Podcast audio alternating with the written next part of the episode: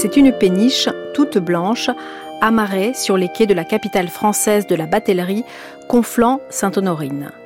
Construit à l'origine pour le transport du charbon, ce chaland immobile, baptisé Je Sers, est la paroisse des mariniers depuis 1936, tout à la fois lieu de culte, lieu de réunion, d'accueil et d'entraide. C'était à bord de ce bateau chapelle, en compagnie du père Arthur, qui en était le prêtre, qu'en 1990, Sylvie Andreux embarquait les auditeurs de France Culture pour aller à la rencontre du peuple des mariniers à l'heure des préparatifs de la messe de minuit et de la veillée de Noël.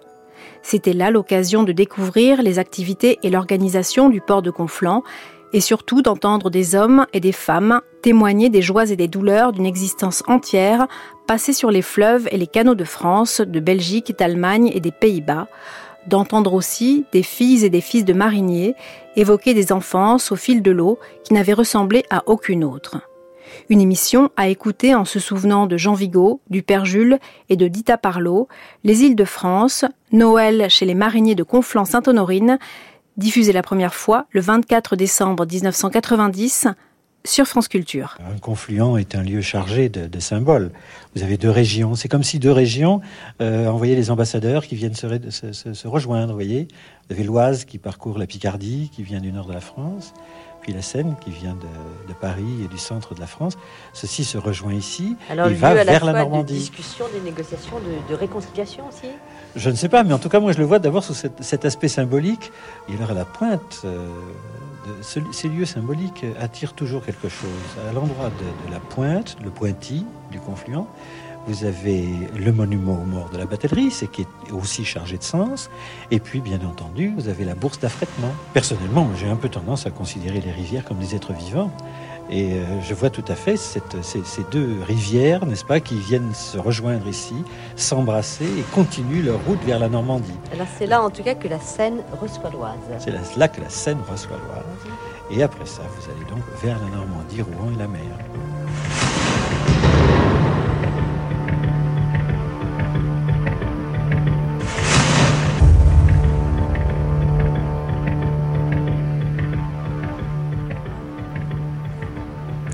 Les îles de France participent cette année à la fois aux préparatifs et aux réjouissances de cette soirée Noël que nous avons décidé de passer en compagnie des mariniers à Conflans-Sainte-Honorine, qui est un petit port à 30 km de Paris, mais qui euh, est le rassemblement le plus important de la batellerie en France.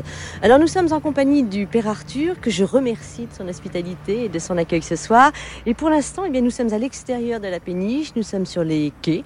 La température est supportable, mais nous n'allons pas, pas y rester très longtemps et Père, c'est vrai que avant d'entrer dans la péniche, moi j'ai envie qu'on jette un regard sur, euh, sur ce port. Et euh, dans une courbe de, de, la Seine, il y a un rassemblement de 250 péniches ou à peu près.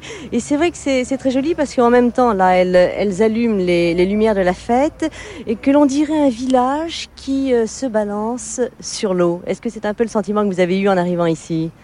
Oui, il y a quelques...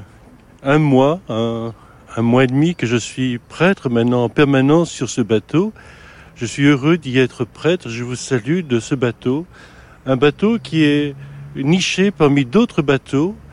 Un bateau en ciment qui a été construit en 1919 euh, pour transporter du charbon. Et puis le charbon m'a fait son temps et maintenant il transporte des gens qui vont vers Dieu. Et j'espère que pendant cette émission, vous serez avec nous pour pouvoir aller vers Dieu. Il y a devant nous un sapin qui est tout illuminé. Il y a aussi des vitraux qui sont presque illuminés. Ils attendent la clarté de ce soir. Et nous allons entrer dans cette, dans cette chapelle flottante qui est comme le lieu le lieu idéal pour les mariniers parce qu'ils aiment venir y prier, ils aiment venir baptiser leurs enfants. Cette nuit, il y aura le baptême d'une petite fille de marinier et demain, il y en aura deux autres baptêmes encore. C'est assez extraordinaire. Nous entrons. Ici, euh, il y a cette salle qui est assez, assez bien aménagée par les mariniers qui sont des experts dans la menuiserie et, dans tout l'art d'aménager les décors. Il y a ici une grande salle de réunion où des gens viennent voir ce que c'est qu'un bateau. Et nous sommes là devant la Vierge Marie, une belle Vierge Marie en bois. C'est Notre-Dame des Eaux qui nous accueille et qui nous montre son Fils. C'est une Vierge tout à fait spéciale. Elle a un grand manteau qui sert de voile et qui, naturellement, c'est la Vierge qui, qui nous mène, qui mène l'Église et, qui la mène vers Dieu. Alors Père, il y a aussi à côté de la Vierge une, une photographie ancienne déjà, et qui est le portrait du, du bienfaiteur de cette, de cette péniche, de ce bateau. Oui, c'est un prêtre, un prêtre d'origine euh, angevine qui était officier dans l'armée et qui euh, avait un, une ordonnance, un petit batelier qui est mort et qui a dit Père, n'oubliez jamais, n'oubliez jamais le monde des bateliers. Et quand il est revenu de l'armée, il a acheté ici ce bateau. Ce bateau, il en a fait un lieu pour à la fois prier, à la fois aussi pour servir la cause des mariniers. Et ce, prêtre ce prêtre demeure comme l'âme de ce bateau. Alors Père, nous allons nous avancer vers euh, la table où sont réunis un certain nombre de mariniers avec lesquels nous avons euh, depuis un petit moment euh, préparé à la fois cette soirée et, l'émission, mais peut-être dire un mot quand même de ce lieu parce que nous sommes dans la partie centrale du, bateau.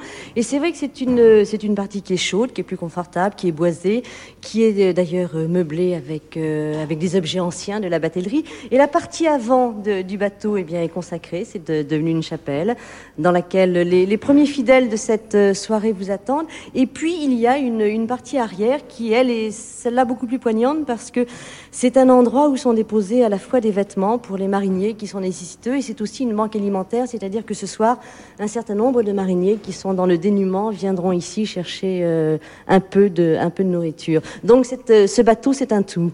C'est un tout. Je pense qu'on ne peut pas aujourd'hui aller vers Dieu avec simplement son âme. Dieu s'est incarné, il est devenu chair, et pour cela, mais il faut de quoi le, le vêtir, de quoi aussi le nourrir. C'est très important, et les gens savent qu'ils peuvent déposer leurs vêtements, des vêtements, ils peuvent déposer de la nourriture, et des gens viennent aussi tout simplement le demander en disant, ben, nous n'avons pas ceci, nous n'avons pas cela, en disant, savez-vous, ça vous appartient. Père, je, je vous propose de, de, vous élever un instant. Nous allons faire quelques pas. Nous allons aller jusqu'à la passerelle qui est au-dessus de nos têtes. Et c'est vrai que c'est un endroit à partir duquel le, le regard voyage, très loin. On va, on va jusqu'à la mer, surtout lorsqu'on est accompagné, et c'était notre cas l'autre jour, de François Baudouin, qui est le conservateur du musée de la batellerie de Conflans-Sainte-Honorine.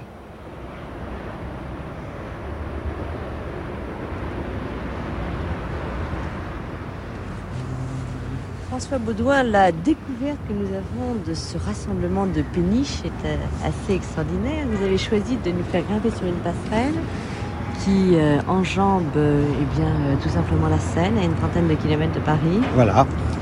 Alors on, a devant, on est tourné vers l'amont, là on est sur la passerelle, nous sommes tournés vers l'amont et nous avons Conflans devant nous. Et le confluent avec l'Oise est juste derrière nous.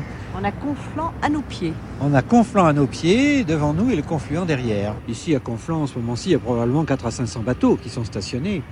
Alors évidemment qu'on peut parler de port, euh, en tant que lieu de stationnement. Bien sûr, ce n'est pas un port abri, n'est-ce pas, le, par rapport à la notion maritime qui est celle que Monsieur Tout le Monde a dans l'esprit un petit peu. Bien sûr, ce n'est pas un port avec des, des jetés, n'est-ce pas, pour s'abriter du mauvais temps, euh, des vents et des vagues. Mais euh, le milieu fluvial a ses ports, bien entendu, et Conflans en est un. Alors en ce moment, le paysage est un, un, peu gelé parce que nous sommes à la fin du mois de décembre et il ne fait pas très chaud à Conflans-Sainte-Honorine. Oui. Est-ce que habituellement il y a du mouvement? Oui, le mouvement, il y en a toujours. Du reste, il y en a même maintenant. Vous allez voir un bateau qui va passer. Tiens, non, il s'est arrêté. Tiens, Je voyais un bateau qui montait, mais il y en a sans arrêt. C'est le mouvement de la navigation euh, normale, habituelle. Seulement, en ce moment-ci, vous ne voyez rien parce qu'on est entre deux bassinets. Qu'est-ce que c'est qu'une bassinée? les, La navigation sur la rivière se fait par paquet. Les bateaux passent par groupe. Parce que dans les écluses, ils se retrouvent en groupe, n'est-ce pas? L'éclusier attend que l'écluse soit remplie, et puis quand l'écluse est remplie, on sasse, on fait passer les bateaux, on ouvre les porte-à-mont, et tous les bateaux sortent à la fois. Alors la navigation sur la rivière se fait toujours par petits paquets qu'on appelle des bassinets. Et sur les quais, qu'est-ce qui se passe? Alors sur les quais ici, euh, On devant a parlé nous. Du, du, coteau qui effectivement descend Voilà. en pente douce d'ailleurs sur la rivière. Alors, il y a plusieurs puis choses. Il y a plusieurs et puis choses des qui se péniches, passent, mais entre les deux, il y a les quais. Il y a voilà. les quais, il y a la ville, il y a le marché, a... C'est ça, il y a le marché qui compte beaucoup pour les mariniers, pour la batellerie. Vous avez aussi euh, le Gesser, vous avez le bateau église qui est là, qui est un gros chaland en béton, euh, qui est le siège de l'aumônerie de la batellerie. Plus loin, de l'autre côté de la rue, en face du, bateau-église, vous avez euh, l'école de la batellerie. C'est là où les enfants euh, sont scolarisés. Ils sont euh, en internat, n'est-ce pas Parce qu'évidemment, leurs parents naviguent. Alors, ils sont en internat et ils vont dans les écoles de, de Conflans-Sainte-Honorine, dans les écoles de la ville. Vous avez aussi le dispensaire de la batellerie. Et alors, vous avez plusieurs, euh, comment dirais-je, euh, implantations relatives à la batellerie, n'est-ce pas euh, De ce côté-là, vers l'amont. Puis vers l'aval, vous en avez d'autres. Hein alors, vers l'aval, là, c'est pas du tout le même. Absolument pas. C'est pas du tout le même paysage. Alors, Conflans se poursuit, bien entendu, sur la rive droite, hein, la rive droite de la rivière. Alors là, c'était euh, tout ce, tout ce quartier-là, c'est l'ancien quartier des, des, institutions de la batellerie, les bureaux d'affrètement, les cafés de mariniers, les sociétés de remorquage, les assureurs, la etc. Comment C'est la partie commerciale. La partie commerciale. Le monde des affaires. Absolument. Et le, le, monde, le monde social aussi. Et vous avez les, les, les entreprises de remorquage les entreprises de motorisation, etc., etc. Euh, tout était installé de ce côté-là. Et alors, rive gauche en face, vous voyez les... Là, ce sont les stations-service. Hein alors, vous voyez d'abord à gauche, vous avez des bateaux qui sont couverts de bouteilles de but à gaz, de, de bidons de toutes sortes. Ce sont des, bateaux qui font l'avitaillement en marche. Quand un marinier passe ici, évidemment, ils sont toujours très pressés, les mariniers. Alors, ils téléphonent hein, avec la, VHF, et puis il demande euh, au ravitailleur de passer. Alors il fait son gasoil, il fait son eau douce, il fait son, gaz butane, les huiles, euh, etc. Tout ce dont il a besoin, n'est-ce pas? Et puis un petit peu plus loin, vous avez les stations fixes, n'est-ce pas? Où vous pouvez faire euh, la même chose mais en vous arrêtant. Et les mouettes qui, qui volent au-dessus de nos têtes ou presque, elles sont vraies Ou c'est vous, le conservateur du musée, qui les y avez déposées Oui, les elles mouettes. viennent d'où Vous savez, c'est très curieux parce qu'il y a seulement une trentaine d'années, une quarantaine d'années, il n'y avait pas de, de mouettes hein, ici. ben Justement. Les mouettes euh, se sont habituées au, de, au, cours des dernières décennies à venir, euh, à remonter les rivières et à s'y installer. Et il paraît qu'il y en a qui nichent maintenant déjà, qui commencent à nicher ici. C'est curieux comme les animaux s'habituent et s'adaptent hein, au, à des changements de vie, à des changements de... À proximité de, de la route, c'est de l'autoroute À proximité ouais. de la route, oui. Mais euh, la, la, la, densité euh, vivante est extraordinaire sur la Seine.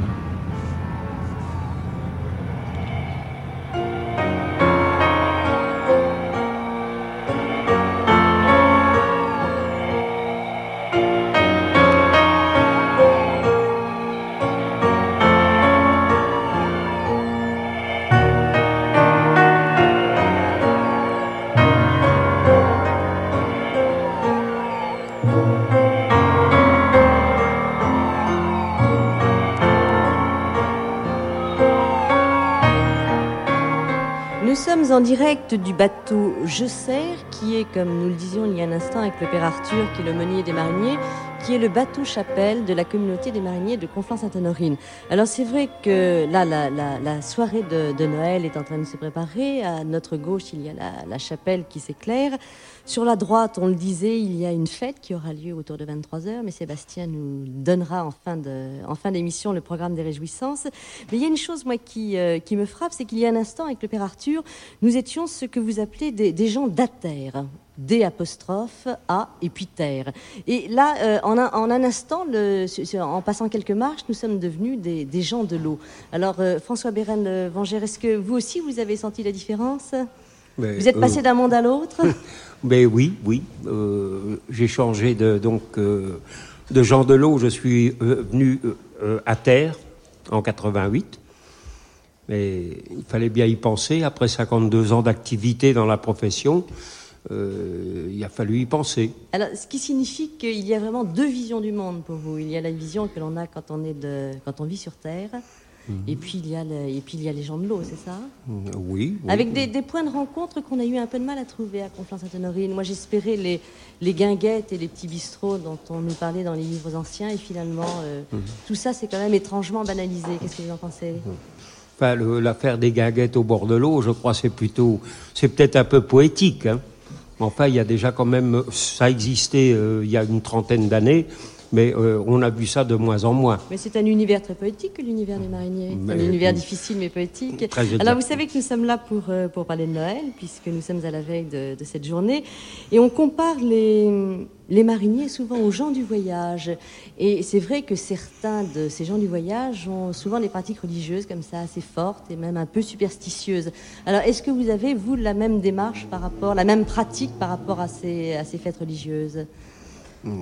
Oui, moi je pense qu'on peut être considéré comme les gens du voyage, mais euh, il n'y a rien d'extraordinaire à ça. hein. Euh, cette profession euh, mérite quand même de... la parole ne me vient pas facilement. euh, Vous voulez dire une autre définition que celle-là Mais parlons de Noël d'abord. Oui. Parlons de Noël puisque vous avez vécu toute votre vie euh, sur, un, sur un bateau. Est-ce que, enfant, vous êtes. D'abord, je devrais le dire, tous les gens autour de cette table ont un peu, si je puis dire, la- le même cursus ou la même, la même hérédité. Vous êtes tous fils ou petits-fils de mariniers et d'éclusiers. Donc vous êtes très facile à présenter. Donc vous avez tous vécu, grandi sur, euh, sur des bateaux. Donc vous avez tous connu Noël à bord. Alors euh, comment était Noël? C'est vrai que l'univers du marinier est quand même très mesuré. Sur, euh, il y a peu de place. Alors est-ce que l'arbre de Noël trouvait sa place? Moi, je- si je vous parle des Noëls de mariniers, je ne vais pas vous en dire beaucoup parce que euh, j'étais orphelin euh, de très bonne heure.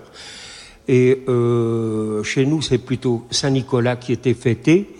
Et pour nous, le Noël euh, consistait en 4-5 oranges, un petit, un petit jouet en bois. Et à partir de l'âge de 6 ans, euh, 7 ans, euh, des Noëls, je n'en ai plus vu beaucoup parce que j'étais élevé trois ans, enfin j'étais trois ans en orphelinat.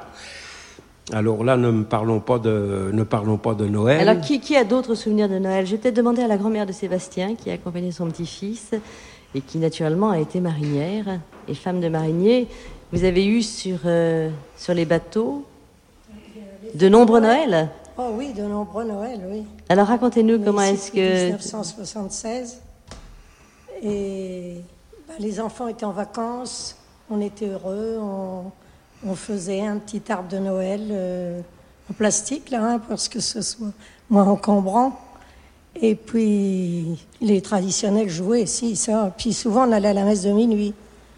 Jules vous qui avez vous aussi été euh, marinier et qui, euh, qui descendait de...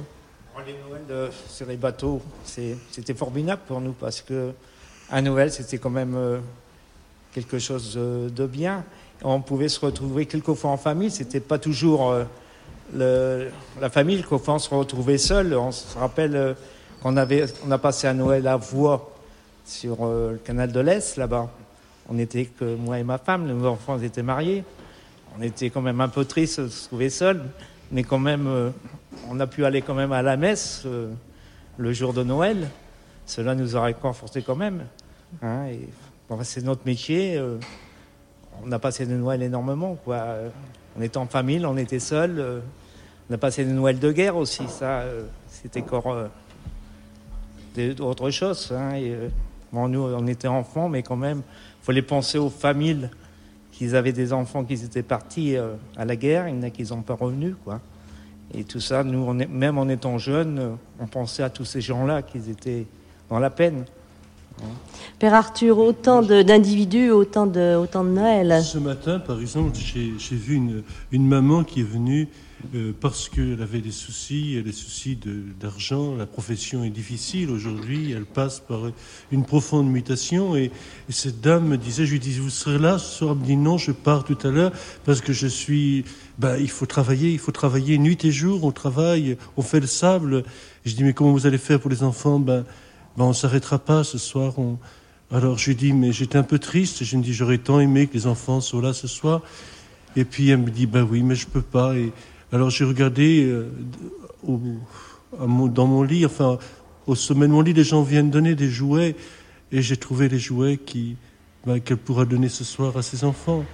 Et je crois qu'elle était heureuse de partir parce que ce soir, elle pouvait partager un peu Noël avec euh, avec les siens, malgré les soucis, parce que même quand on a des soucis, eh ben on les oublie. Ce soir de Noël.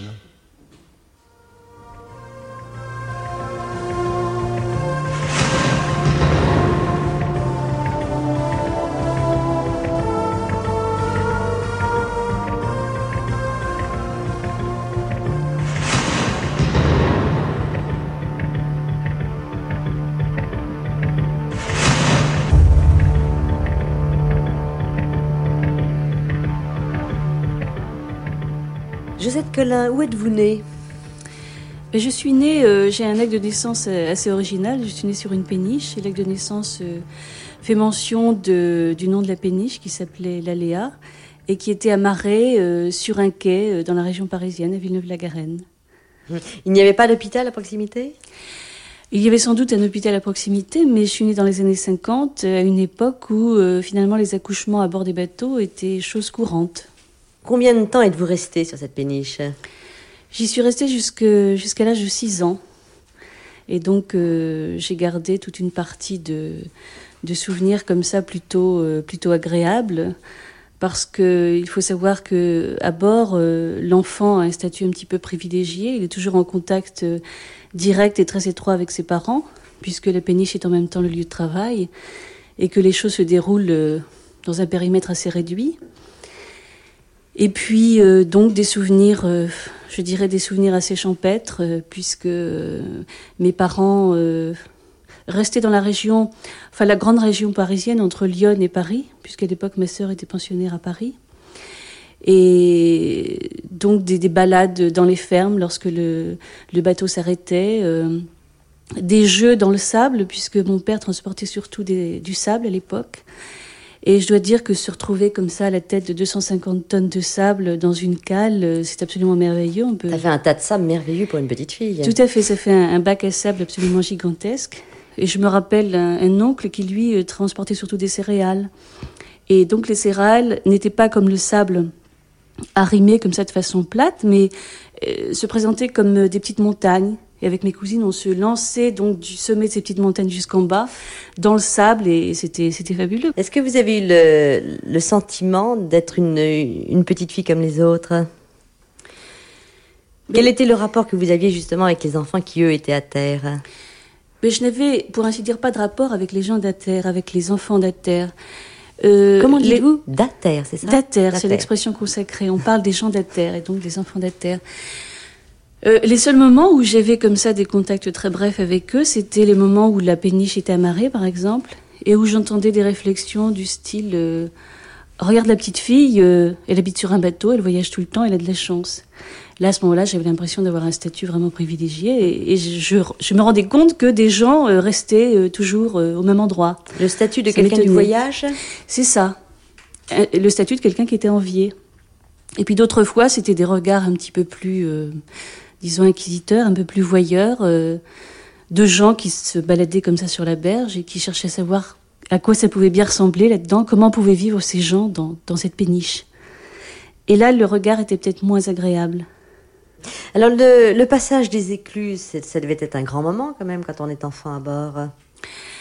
C'était un grand moment, surtout à l'époque où bon, la navigation était très florissante, parce que l'écluse, c'était toute une vie qui s'organisait. C'était euh, bon, la maison de l'éclusier, c'était euh, l'épicerie, c'était l'endroit où l'on se ravitaillait. Et on prenait des nouvelles de la terre, on prenait... de celui qui était passé avant, voilà, c'est ça. on, récupérait des nouvelles de pas exactement de la terre, mais surtout en fait du reste de la, la grande famille marinière, soit des amis, soit des, euh, des autres parents qui, euh, qui naviguaient, qui, qui avaient pu passer là 15 jours avant, ou euh, aussi de l'état du trafic qui se faisait dans la région. Quel genre de voyage s'était fait la bourse d'affrètement si les affaires étaient bonnes. Si les affaires étaient bonnes. Et puis c'était aussi pendant euh, toute cette période où la navigation était florissante, l'occasion de se ravitailler. C'était le moment où euh, euh, le père allait chercher, rapporter une surprise, rapporter le dernier numéro de, du magazine de Mickey, etc. C'était donc un petit lieu de, une pause comme ça un peu réjouissante. Mmh. Alors ce qu'il reste de l'enfance, c'est c'est une forme de, de marginalité, de, de, solitude, du regard des autres, de, de danger peut-être aussi, parce que le, c'est vrai c'est de vivre sur un, un, élément qui est, qui est l'eau. C'est. Mais le danger, c'est vrai, est quelque chose de très important parce que euh, c'est ce qui parfois soulève aussi le, le scandale euh, euh, par rapport aux gens de la terre, c'est qu'il faut savoir que l'enfant tout petit donc ne sait pas nager. Il est rare qu'un enfant sache nager avant 6 ans. Et il y a une pratique qui est assez répandue qui consiste à amarrer les enfants, à les attacher à une corde euh, en calculant la bonne longueur de la corde, évidemment, de façon à ce qu'ils ne tombent pas à l'eau. Et ça, c'est quelque chose qui révulse absolument les gens terre, qui disent euh, Regardez-moi ça, ils les attachent comme des chiens. Mais en même temps, c'est la seule façon de les sauvegarder de, de ce qui est vraiment le danger omniprésent, c'est l'eau.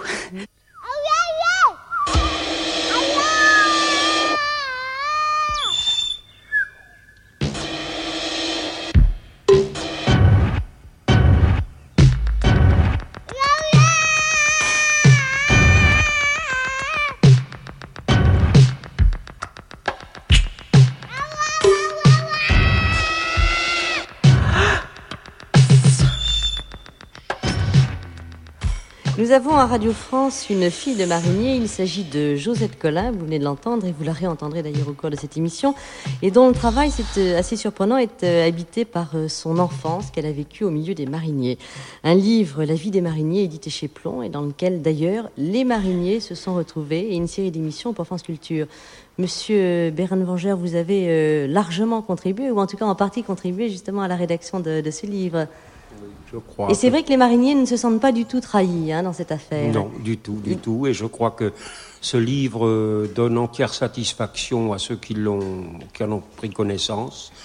Euh, je crois qu'il a été écrit vraiment dans, euh, dans le sens qui devait être, parce qu'il y en a tellement qui écrivent des, des, des livres de gens qui ne consultent pas ou qui ne fréquentent pas les mariniers, puis on écrit n'importe quoi. Alors Sébastien, vous êtes le, plus jeune d'entre nous. Vous avez, euh, je crois, à peine 18 ans. Oui, 17 ans même. 17 ans. Et votre grand-mère est en face de vous, donc euh, elle est sortie d'ailleurs un peu pour vous, hein, pour, euh, pour parler avec vous. Alors, est-ce que petit enfant, vous aussi, vous avez été amarré, attaché sur, sur le bateau? Non, enfin pour ma part, j'ai pas été attaché pour éviter de tomber à l'eau parce que j'ai pas réellement habité sur un bateau. Mais je me rappelle très bien que pour apprendre à nager les enfants, on, les, on attache une corde au bout d'un yek, qui est un, ustensile du marinier, et euh, avec un torchon, on l'attache autour de la taille, et on fait sur toute la longueur du bateau nager l'enfant, quoi, pour l'apprendre à nager. Alors vous êtes très, euh, peut-être pas mélancolique, mais en tout cas très nostalgique de l'existence qui a été celle de, de vos grands-parents, alors que vous savez pertinemment que ça a été quand même une vie très dure. Oui, mais enfin, bon, je pense que à partir du moment où on est dans une famille marinière, on ne peut, on ne peut qu'aimer ça, quoi. Et je pense que si beaucoup de jeunes ne, rembarquent pas actuellement, c'est parce qu'il y a, y a une crise et il n'y a plus de travail. Mais bon, moi, pour ma part, tous mes copains aiment franchement leur, euh, leurs origines, quoi, si on peut dire. Alors, vous n'avez pas perdu le, contact avec l'eau parce que vous, vous habitez, ou en tout cas vous travaillez avec euh, le père Arthur. Le père Arthur vous présente comme son collaborateur. Moi, je ne savais pas que les aumôniers avaient des, collaborateurs ou des assistants, mais vous êtes euh, le... C'est ça, père Arthur? Oui, oui. c'est. J'ai connu euh, Sébastien à Lourdes. C'était un, marinier. Il ne se cachait pas de l'être. Et, j'ai appris à le connaître. Et, quand je suis arrivé ici comme prêtre parmi les mariniers, Sébastien, naturellement, est venu me, serrer la main, me dire bonjour, me dire la bienvenue. Et puis j'ai vu qu'il avait une certaine nostalgie de l'eau. En fait, c'est euh, les cours et lui à terre, c'était difficile. Depuis qu'il est sur l'eau, grand-mère peut le certifier, je pense qu'il est plus euh, plus assidu euh, aux cours qu'il reçoit ici même, parmi, par, par moi ou par d'autres. Donc il s'est rééquilibré, en tout cas je veux dire, il se trouve mieux depuis qu'il est là. Il a eu cette formule formidable, quand je l'ai vu il y a quelque temps, il m'a dit le, j'aide le Père Arthur, mais il m'aide aussi. Moi je trouve que c'est vraiment la définition de la solidarité chrétienne, non? Oui, je, je, crois. Je pense tout particulièrement à un autre marinier, euh, José, hein, qui qui est actuellement au service militaire, mais lui, sa grande nostalgie, c'est de revenir à l'eau. Il, est actuellement en train d'attendre une décision pour pouvoir revenir assez vite parce que euh, il a besoin de l'eau pour vivre. Euh, on me disait, je crois que mon prédécesseur, le père du Valais, me disait ceci euh, les, gens, les, mariniers se reconnaissent, reconnaissent leur itinéraire à l'eau, hein, à, travers. Hein, par exemple, ils sentent l'eau. Vous sentez l'eau de, loin. Hein, Approchez-vous du micro. Je dis, on se guide toujours sur l'eau. N'importe quel pays qu'on se trouve, on, cherche l'eau et puis. C'est-à-dire que même la nuit ou les yeux fermés, vous, vous savez où vous êtes Ou presque oh, bah Oui, ça en ce moment.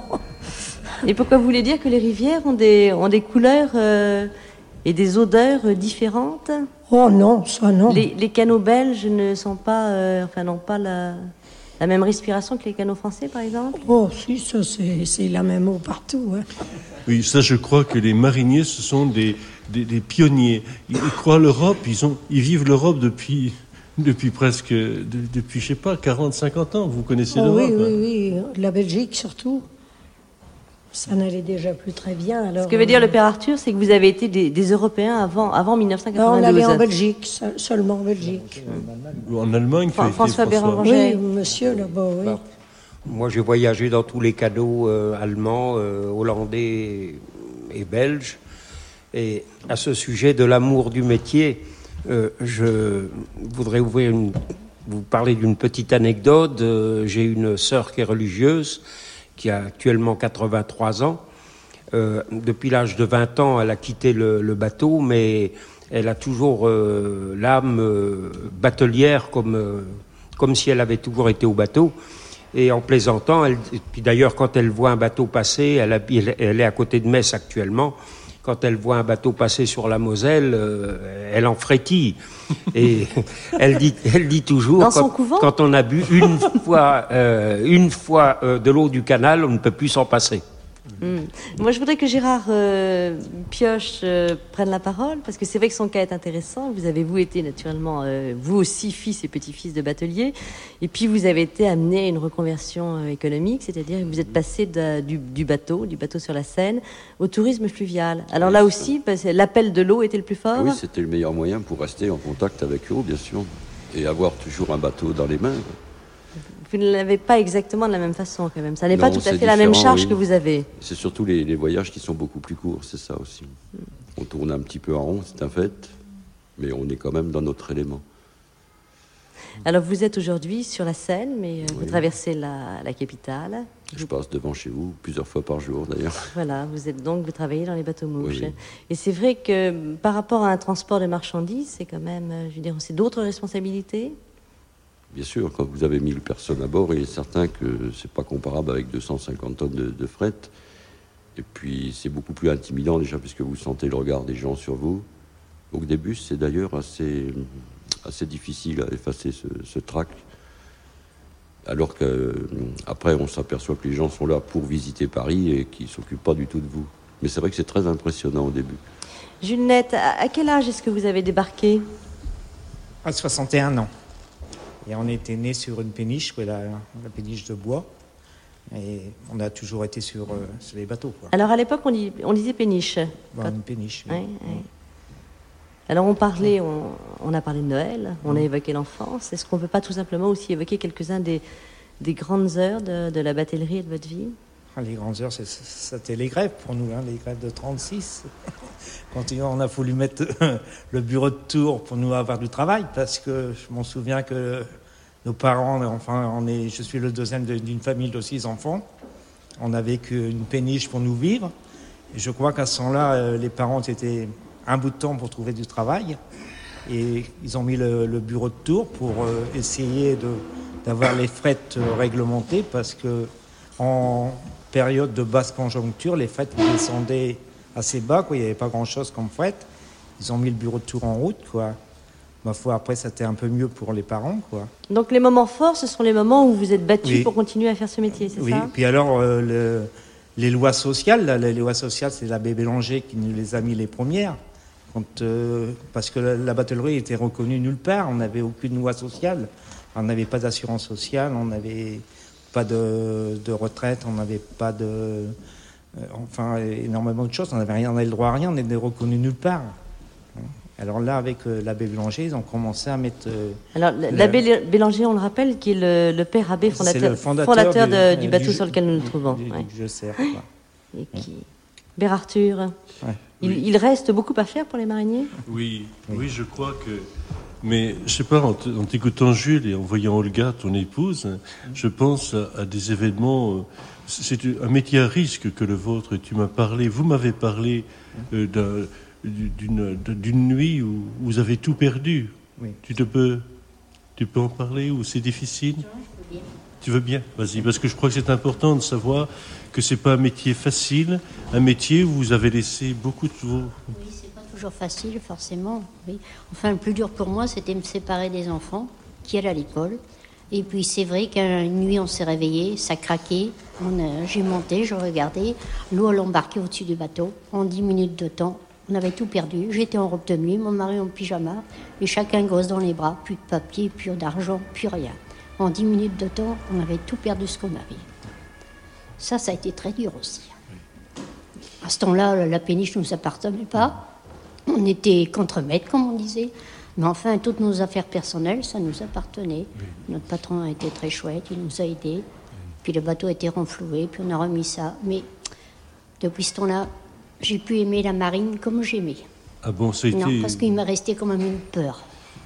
Puis la nuit, je me levais, au moins le craquement que j'entendais, je me levais et j'allais voir si l'eau n'embarquait pas. Et ça a été difficile pour me faire embarquer parce que.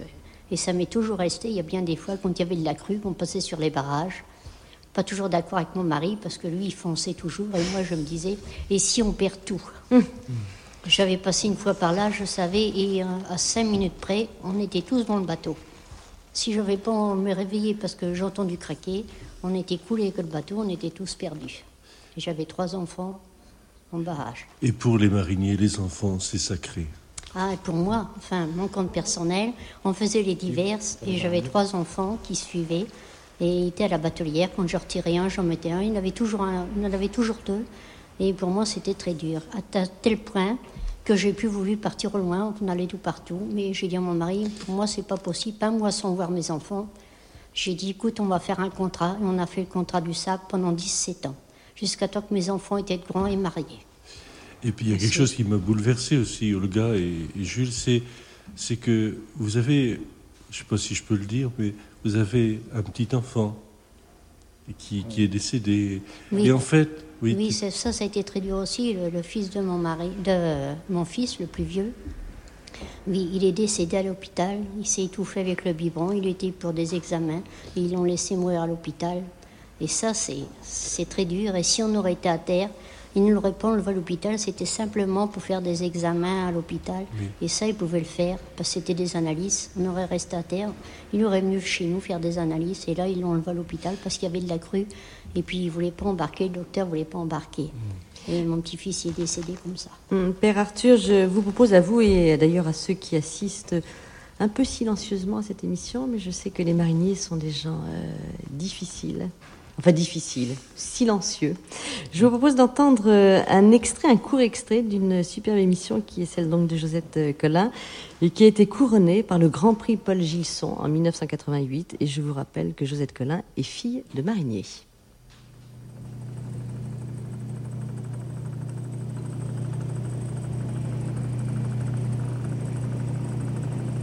Vous avez le pont de la Tournelle, venons un peu plus loin.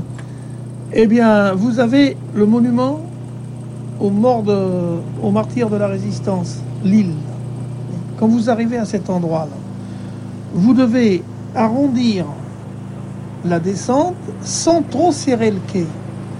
Vous serrez d'abord le quai sous le pont de la Tournelle et puis vous vous laissez déporter. Vous vous laissez déporter, vous vous laissez partir en travers vers l'île. Le mouvement d'eau va rejeter le bateau. Et vous passez tout droit directement dans les passes.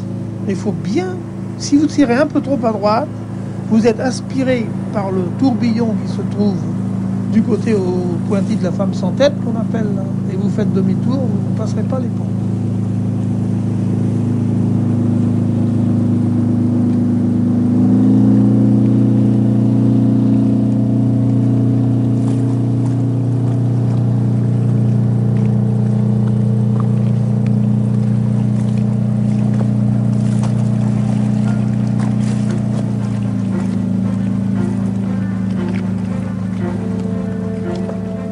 L'enfance, c'est Noël. Est-ce qu'il y a des, Noëls particuliers à bord d'un bateau? D'abord, est-ce qu'il y, a la place pour un sapin? Euh, si on considère que des sapins, en fait, on en trouve de 50 cm, oui, on peut, on peut mettre un sapin dans ce qu'on appelle la marquise, enfin, dans la cabine. Mais euh, c'est vrai que le premier souvenir que j'ai de, enfin, la première prise de conscience que j'ai eue de Noël, de la fête de Noël, c'était une inquiétude parce que partout on lisait que le Père Noël descendait dans la cheminée.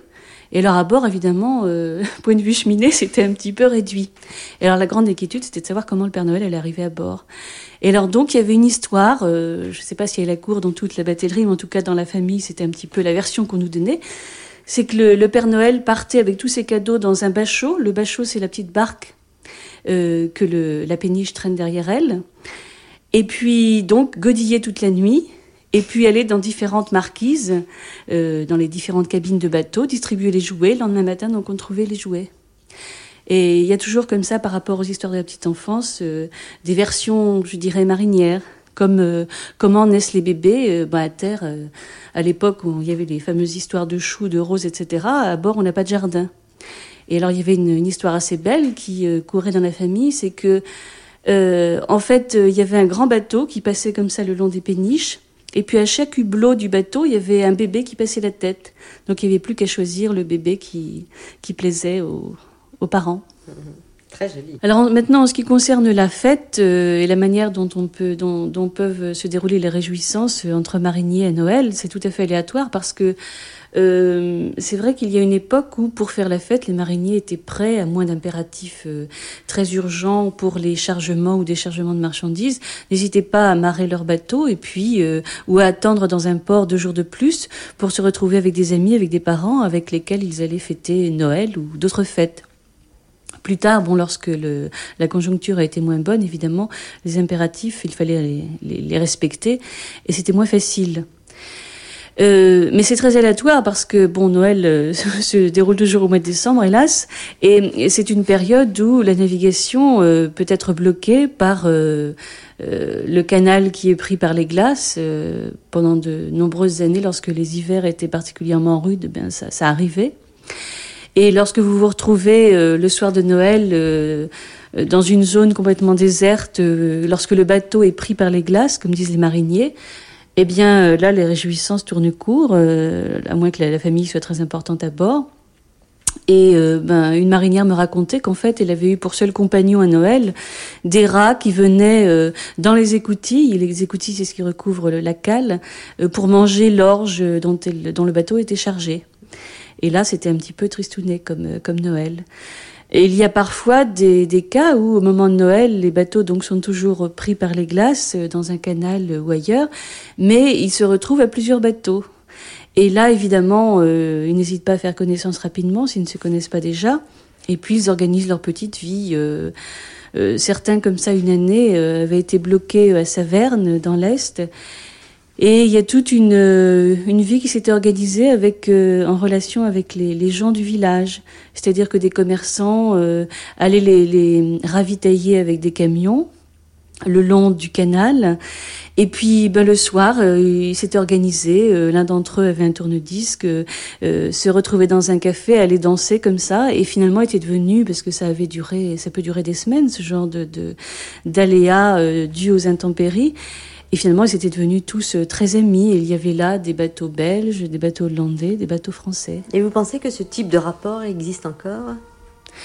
Euh, ce type de rapport existe encore dans certains cas, mais euh, deviennent plus rares parce que bon, la conjoncture étant devenue vraiment très mauvaise, euh, c'est vrai que les gens, bon, sont beaucoup moins enclins à faire la fête.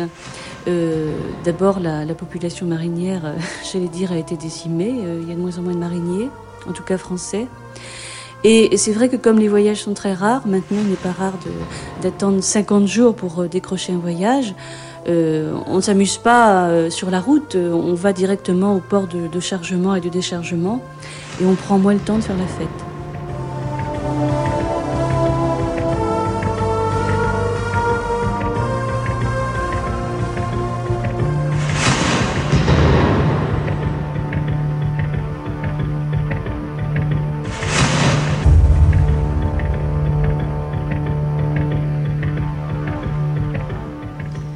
Je pense qu'on aura euh, compris euh, à quel point tous vous êtes euh, attachés, pour ne pas dire fascinés et même happés par ce milieu qui est celui de l'eau.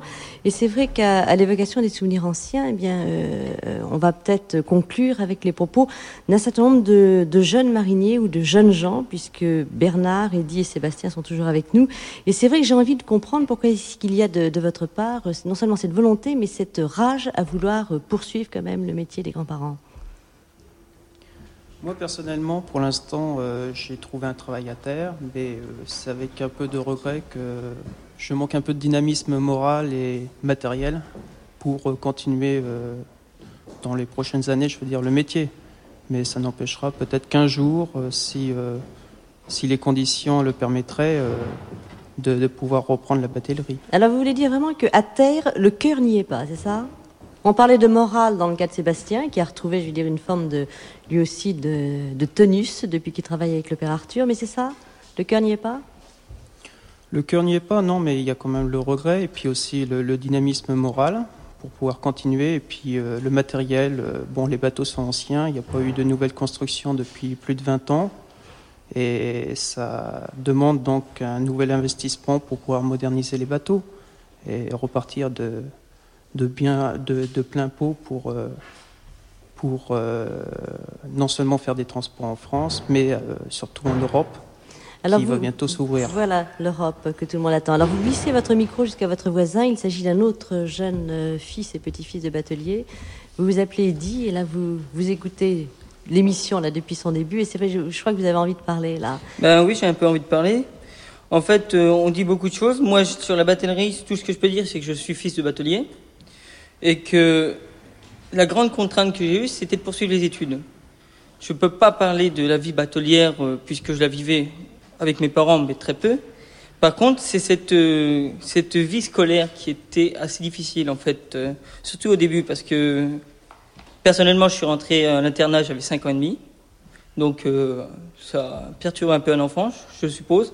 Je n'en suis pas conscient, parce que. Mais c'est un, un choix dur, un, pour les parents, et l'enfant se retrouve un peu seul, hmm. malgré que... Alors, aujourd'hui, Eddy, vous êtes d'Ater ou de la mer ou de l'eau? Non, je suis à terre. Vous êtes de je suis euh, nouvellement arrivé, puisque en fait, euh, j'étais à l'armée.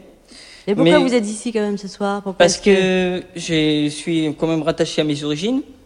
Disons qu'il y avait une question tout à l'heure qui était posée, euh, les mariniers au fil de l'eau. Et c'est vrai qu'un marinier, ou un fils de marinier, moi, j'étais obligé de retourner où il y avait de l'eau. Un, pourquoi? Parce que mes parents sont encore bateliers, donc ça permet de les voir. Et deux, c'est vrai que quand je suis loin de la navigation, je me sens pas à l'aise. Pourtant, je n'ai rien d'un marinier puisque je n'aime pas la vie à bord.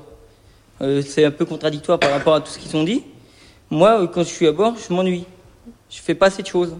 Je suis quelqu'un qui bouge, donc il me faut beaucoup de choses.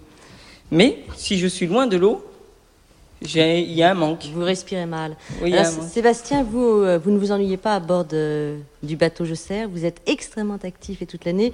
Et j'imagine qu'en cette période de Noël, là, vous êtes, euh, vous vous donnez encore plus au programme de la journée. Bah, enfin, c'est un petit peu autoritaire, mais je dirais qu'il faut exécuter les ordres du père.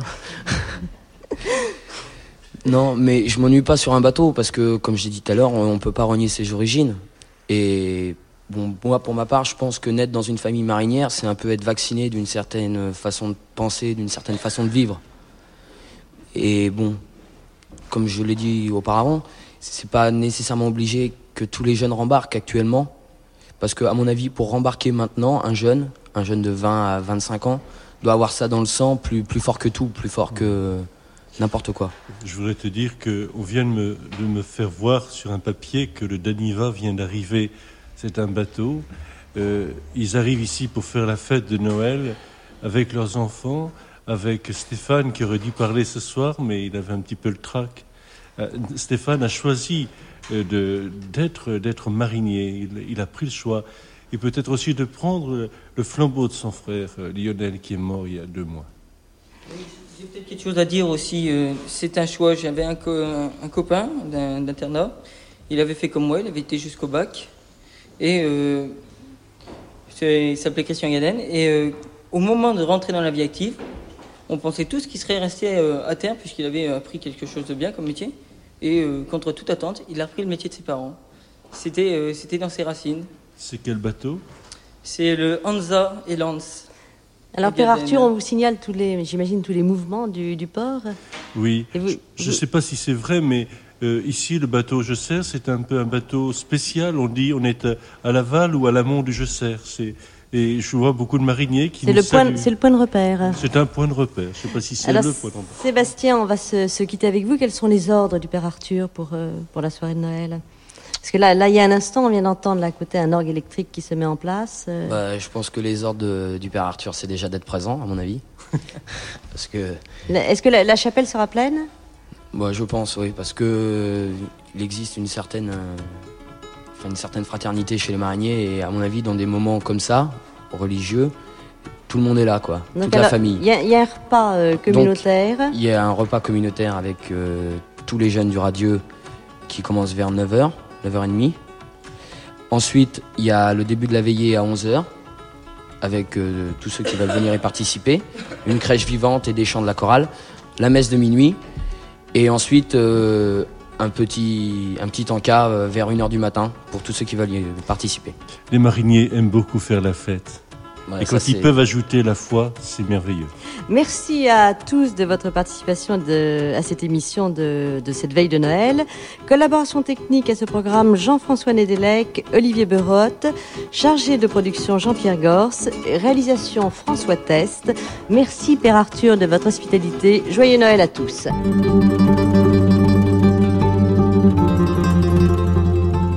C'était Noël chez les mariniers de Conflans-Sainte-Honorine, un numéro de l'émission Les îles de France, proposé par Sylvie Andreux. Première diffusion le 24 décembre 1990 sur France Culture.